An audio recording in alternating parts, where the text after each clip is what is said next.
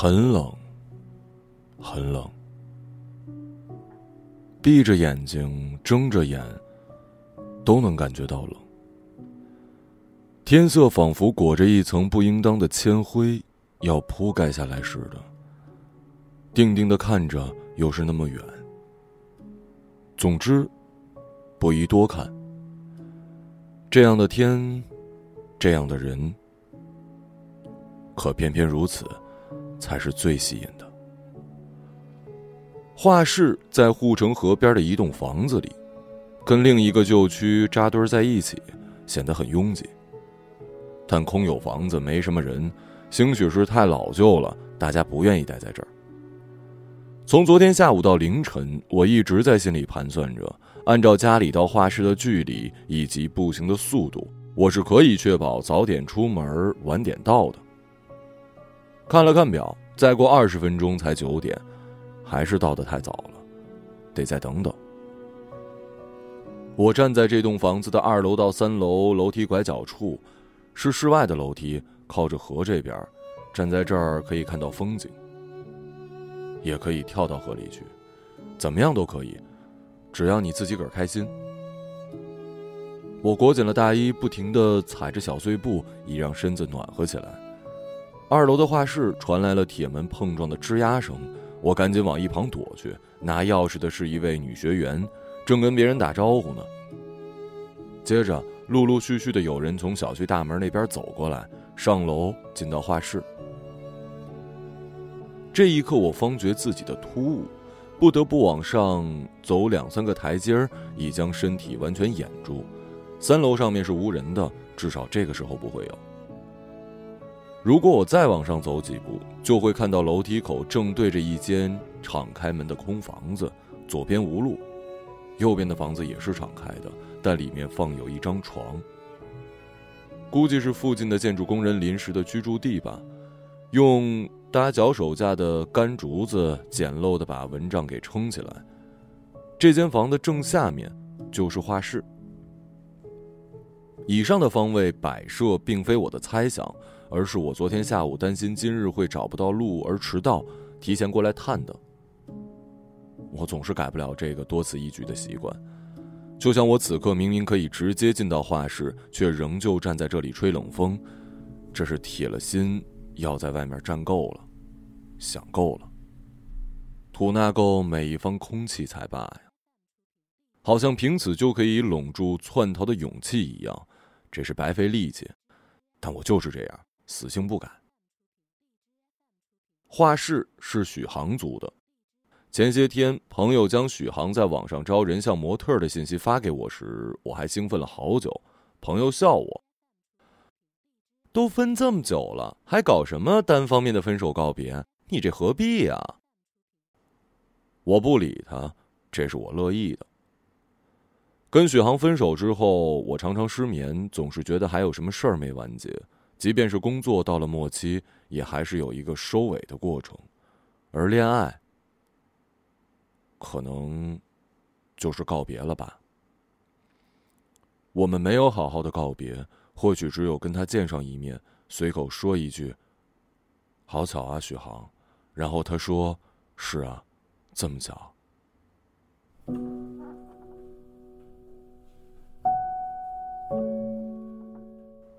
我们不会再谈论以往的事儿，那些争吵亦或是拥抱。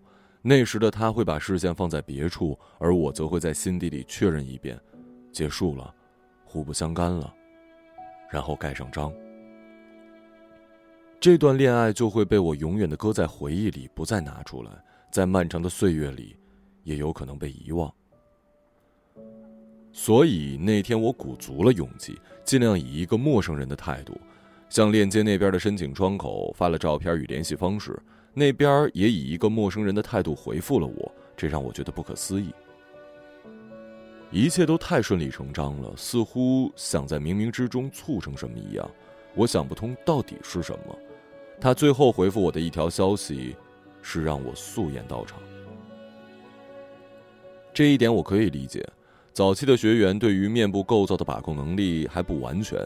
画室是很少找年轻模特的，而且年轻人很少浪费时间在这一项工作上，一般会请中年人或者老人作为人像模特，因为他们脸上有可刻画的东西，有可练手的东西。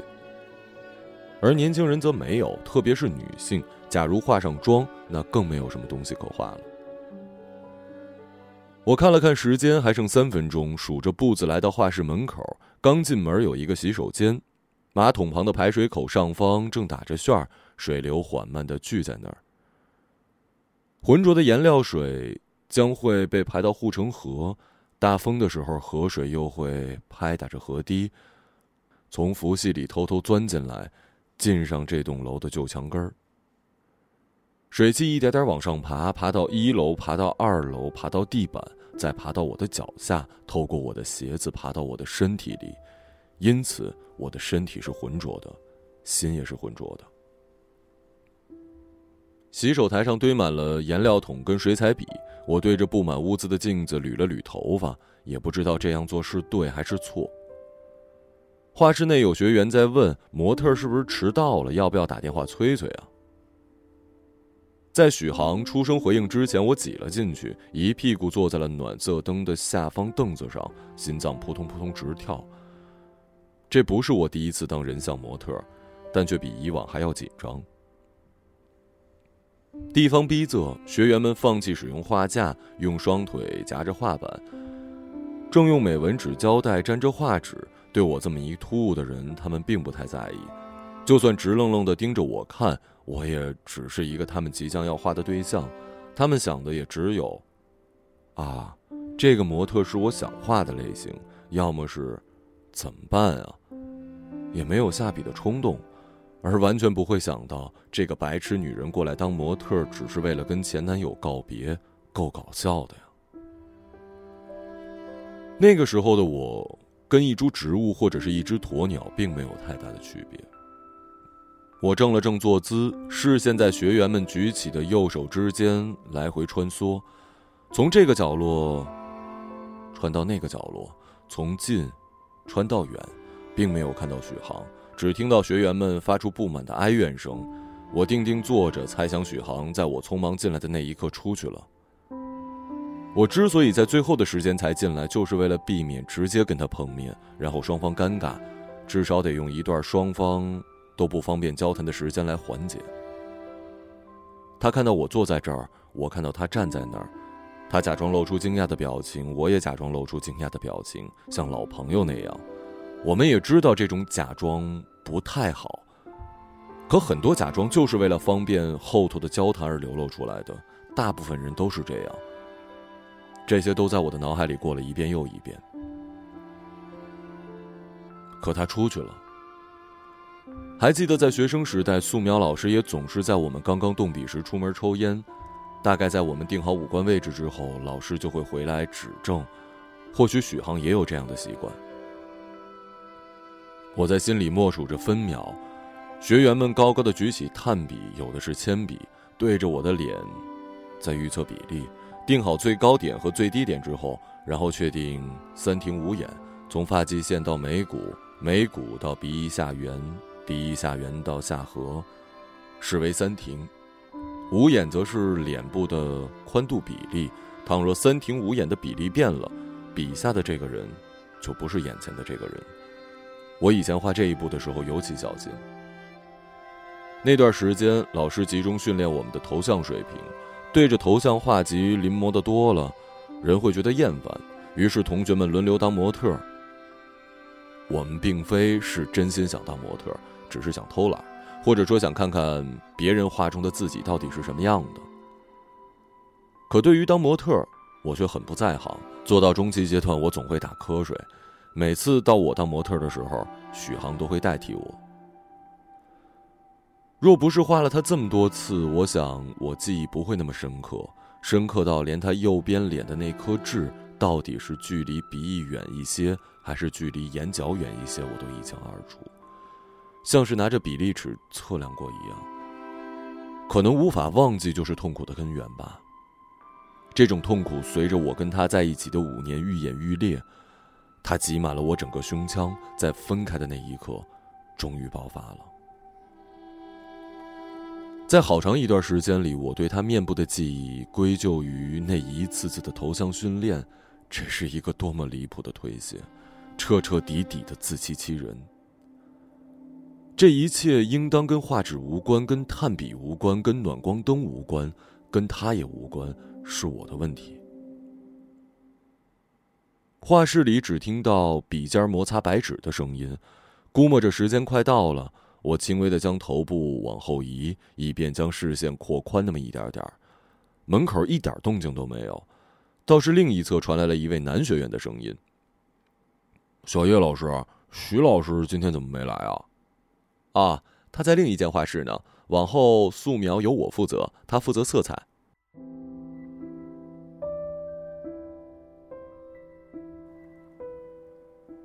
我把视线探向了声源处。那位靠在墙边的小叶老师个子太小，一半都被身旁的人给挡着。从我这个角度看过去，只看到他两个拇指正在快速的在手机上移动。隔着这么段距离，我仿佛听见了按键的声音，哒哒哒哒，不停的敲打着我的太阳穴。头顶的暖光灯使我愈发的焦躁，在这样的光线下，鼻头上的油一定更加泛滥。我忍不住摸了一下。果然如此。今日素颜呢，肯定不止鼻子，估计整个脸都惨不忍睹了。那些痘印儿、痘坑、苍蝇屎，通通变得活跃了。他们想跳出我的脸部，跳进别人的眼里，再跳到画纸里。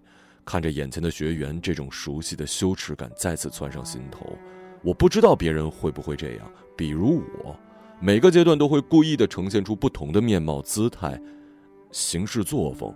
以便于掩饰曾经的自己，就像有无数个我在其中跳跃。明明我已经是一个成熟的大人了，可只要从这个阶段遇到前一个阶段的人，曾经那个不堪的自己就会被打回原形，变得小心翼翼，像是一个被揭下面具的小丑。从学员们抬头低头的间隙里，我又瞥见了他们眼里的那个小丑。而他们就像当年那些拿着画板围着我笑的同学，在交头接耳。最喜欢画他了，嘴唇够厚，就像，就像火锅里的脆脆肠，被他撕下一半的唇皮就是肠衣。哎，你看，你看，哎，是不是很像啊？我也很喜欢画厚嘴唇，层次感多一点对着他使劲打磨都可以，唇纹多时还像一个肛门。特别是冬天素颜的时候。我猜他们就是这样看我的。我舔了舔嘴唇，润了润色，看着好下笔。这一天或许就可以这样挨过去了。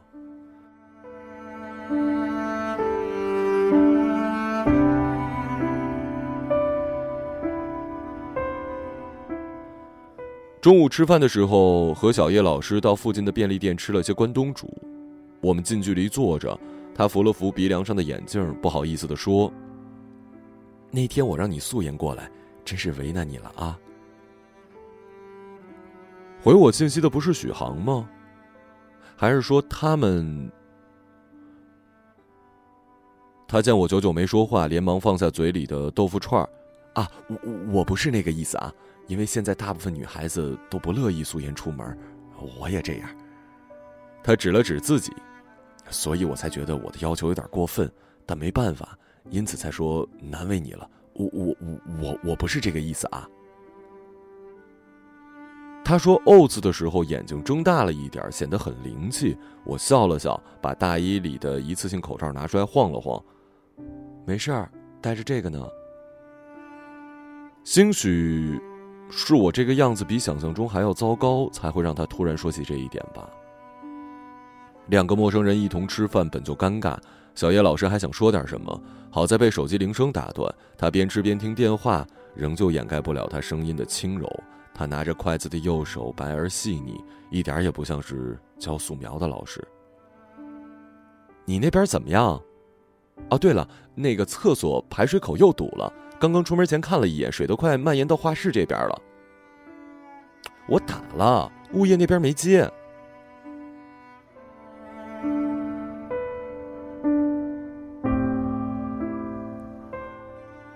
碗里空了，得让嘴巴填满东西。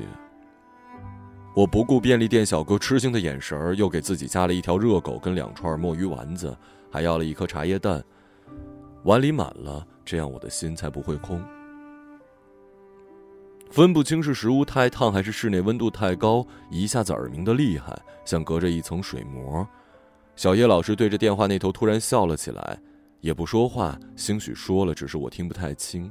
他笑得太失真了。让我有一种电话那头的人在故意逗他笑的错觉。或许也真的是这样。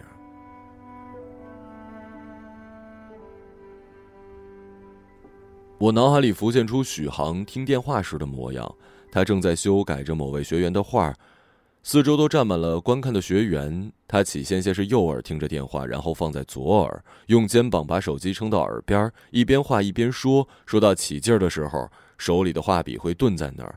将会有一个错误的笔触留在画面上，但那又怎么样呢？再或者，他正在吃饭，边吃边聊，聊到一半儿，他放下手中的筷子，忘记了吃饭。他肚子是不饱的，可他的心是满的。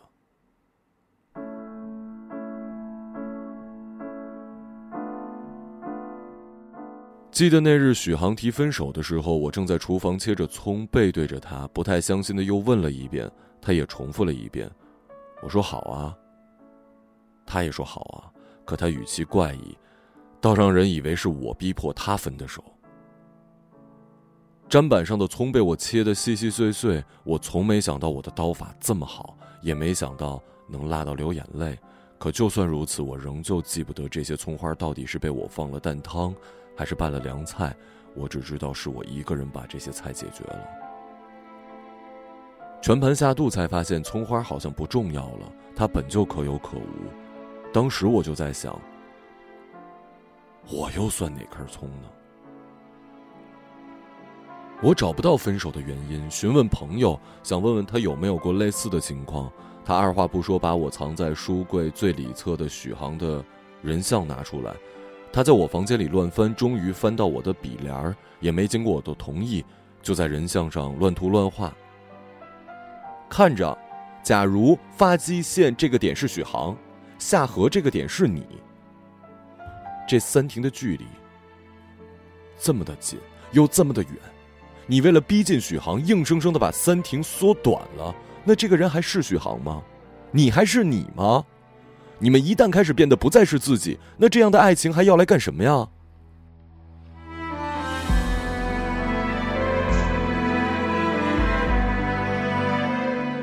朋友说完，用力的把笔扔在了人像上。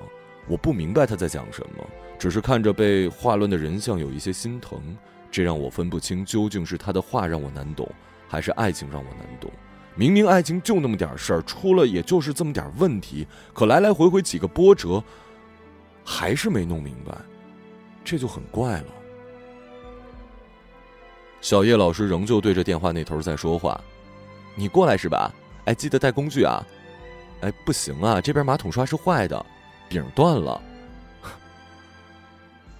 他笑着挂了电话，便利店变得安静起来，尴尬也就再次涌现在我们之间。许航要过来了吗？我要不要说点什么化解尴尬？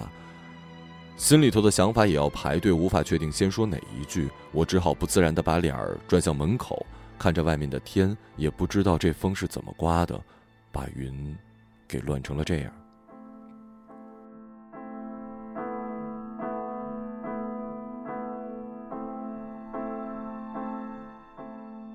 画室纪律不像学校那么严，但也是学员们自费报的班儿，所以大家早早坐回原位。我到的时候，还有些学员利用空余时间临摹画集，一刻也不停。要不是色彩颜料准备比较麻烦，估计还会有学员在画色彩呢。下午的时间比较长，小叶老师用小音箱放着抒情音乐。有些学员戴着耳机，为了避免在小叶老师过去指导时听不清他的话，只戴了一只，这样两只耳朵听到的声音是不一样的。我也试过，并不会很难受，至少，至少不会难受到哪里去。小叶老师下午比较忙，一会儿指着一张画说：“哎，这个鼻子画的太生硬了，要实线和虚线，不要一笔下来。”怎么看都像是被你用刀削过一样。画面糊了，这儿是用六 B 笔把它压下去，那里擦掉，对，别碰它呀。小叶老师双手抱在胸前，在拥挤的过道里边走边说：“留白，留白，凡事讲究留白。你们把它都填满了，不觉得很闷吗？”类似的话，朋友在昨天刚跟我说过。不然就别去了吧。分手是不应当有告别的，就如同画面得有留白，这样双方才好过呀。大家讲的道理好像都蛮对的，我也觉得是对的。可如果我不这样做，又好像是错的。不甘于这五年的相处，连个告别都没有。我想起厕所里那滩颜料水。所有色彩混在一起就成了灰色，所有的喜欢叠在心里就成了累赘，不知该忍心抛开还是该置之不理。总之，它就是混在那儿磨着人，似痛似痒，磨到心如死灰的那一天。也许是我心中存着期待，这种期待像是没有名目的追踪，由点成线，由线成面，但总不成形，零零散散的。我时不时把视线投向厕所那边，有人走过去，关门、开门，再走出来。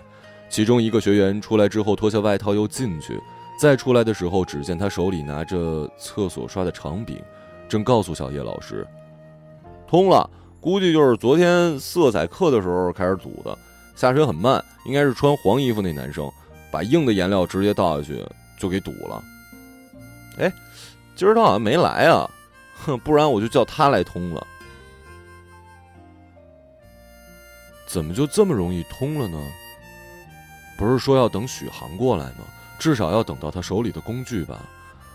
我看到小叶老师又对着手机在飞速的移动着拇指，哒哒哒哒。我想象着许航看到消息之后打消了动身前来的念头，他接着做自己想做的事儿，也有可能会跟小叶老师多聊几句。此刻，小叶老师正靠在生丝色的墙上，哒哒哒哒。他的笑容也变成了生丝色。我向学员们说了声抱歉，往厕所走。他们并没有理会我，似乎是想凭着先前看到我无数次的印象，接着往下画。厕所是干净的，那些脏水通通流入河里，搅浑了我的心。我关上厕所门后的第一反应。就是拿起那根断了的刷柄，拿在手里也不知道要往哪儿捅。厕所没堵，排水口也没堵，我在厕所里转了一圈，哪儿都没堵。我的心堵得慌，像被一根肮脏的刷柄用力的戳着。我扔下刷柄，又拿起洗手台上的颜料桶，空的，连抹着颜料块的桶沿也被清理干净，根本就没有东西能再一次把这里给堵住。这一切就像是密谋好的似的，在捉弄我。也许是我待得太久，外面有女学员在敲门询问我的情况。我表示没事儿，立刻打开水龙头洗手，却在抬头的瞬间看到了镜子里的自己。我仔细瞧着，这是我，又很不像我。没上妆的脸被憋得红一块黄一块，像是一个因为一颗糖果被抢走而哭闹很久的小孩儿。镜中的人明明已经长大了，按照他人的规定，长大的人是不能因为一颗糖果而哭泣的，即便是尝到了苦，也得默不作声的咽下去。凉意从手指传来，一路直逼发紫的嘴唇。我关掉水龙头，看了看刚才因用力抓着刷柄而导致有个印子的右手。这是我吗？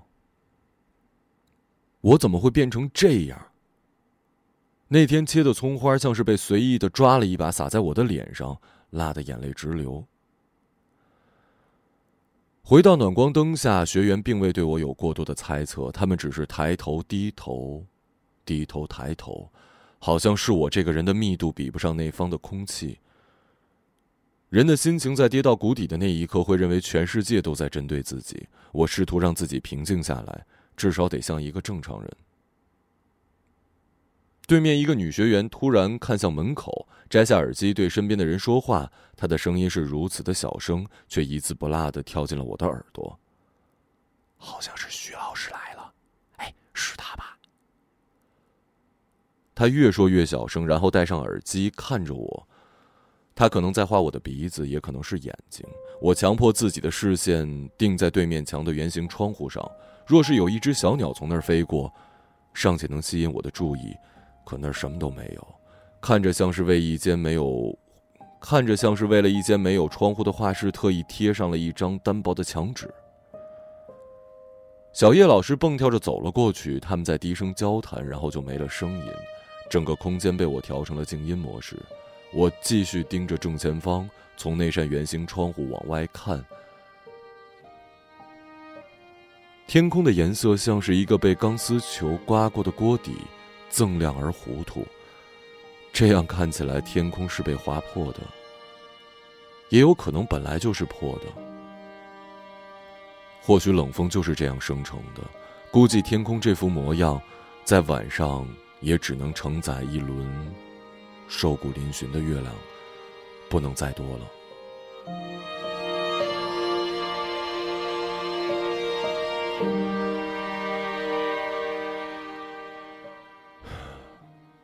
声音再次获得自由，不停的灌入我的耳里，声音声也从小音箱那儿飘过来。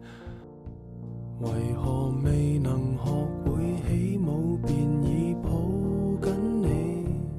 为何未曾让我得够，便要损失你？挨到那天参透佛理，手会松，灯会灭，有限期。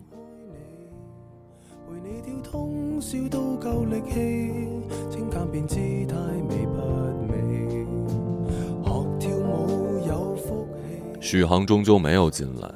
他作为学员们的色彩老师，我以为他会跟学员打几声招呼。开几句玩笑再走，可是他没有那么做。而我只能从学员的话语中得知他来了，又得知他走了。他仍旧那么狠心，无论是对他的学员还是对我。或许他只是对我如此，连带着他的学员也得承受他的狠心。窗户外飞过一只小鸟时，终于挨到了结束。我戴起口罩，忍不住去看各位学员的画儿。一天的时间还不算足够，大部分人只是按照顺序画完，刻画细节的并不多。有些人黑白灰没处理好，就已经把我脸上的痣都画了，影响了画面效果。也许，也许是模特本身的形象影响了视觉效果吧。有些学员把我的三庭画短了，画成了别人，可我一直坐在那儿，什么也没做。还是会变成别人的。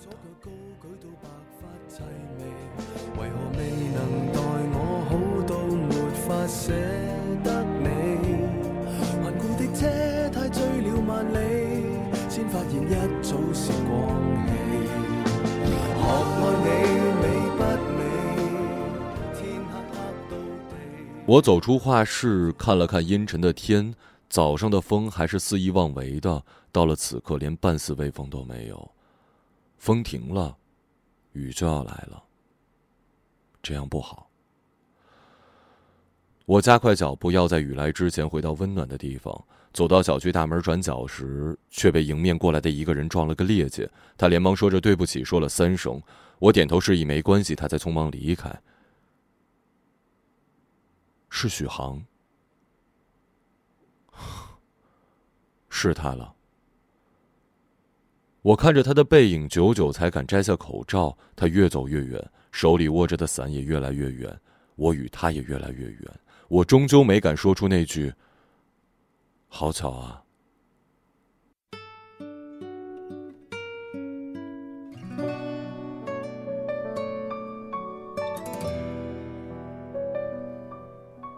手机震动了一下，是小叶老师发来的消息。下个星期六有色彩头像课，要不要过来试一次啊？时间不像素描头像那么久，也没那么累。我看着远处，直到那个背影消失在视线里，才回他：“不了，尝试过一次就足够了。谢谢你。告别嘛，无非就是又一个自我撂倒的方式，只不过这个方式比较残忍。今夜或许会是一个好眠的夜晚，明夜也是，后夜也是，大后夜、大大后夜也是。再见了，许航。就一点喜欢，说不上恨，别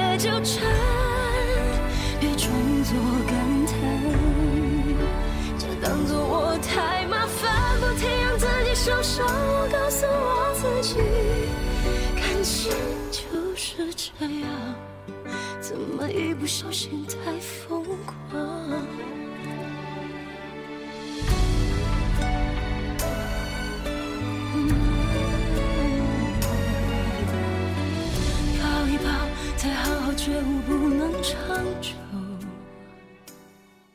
一个朗读者，马晓成。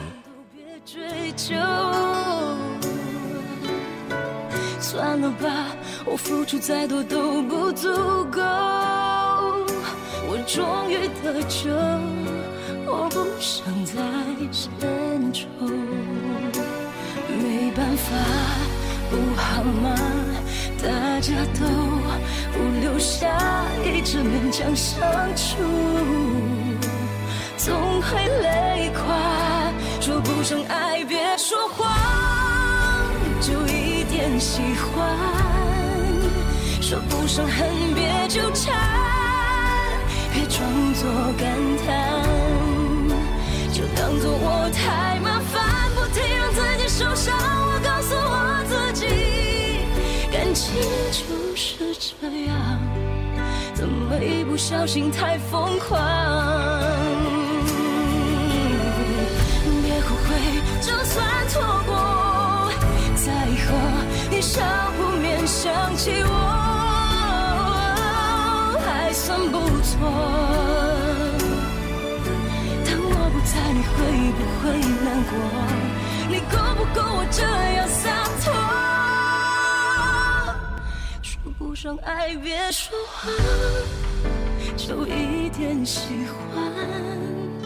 说不上恨，别纠缠，别装作感叹，将一切都体谅，将一切都原谅。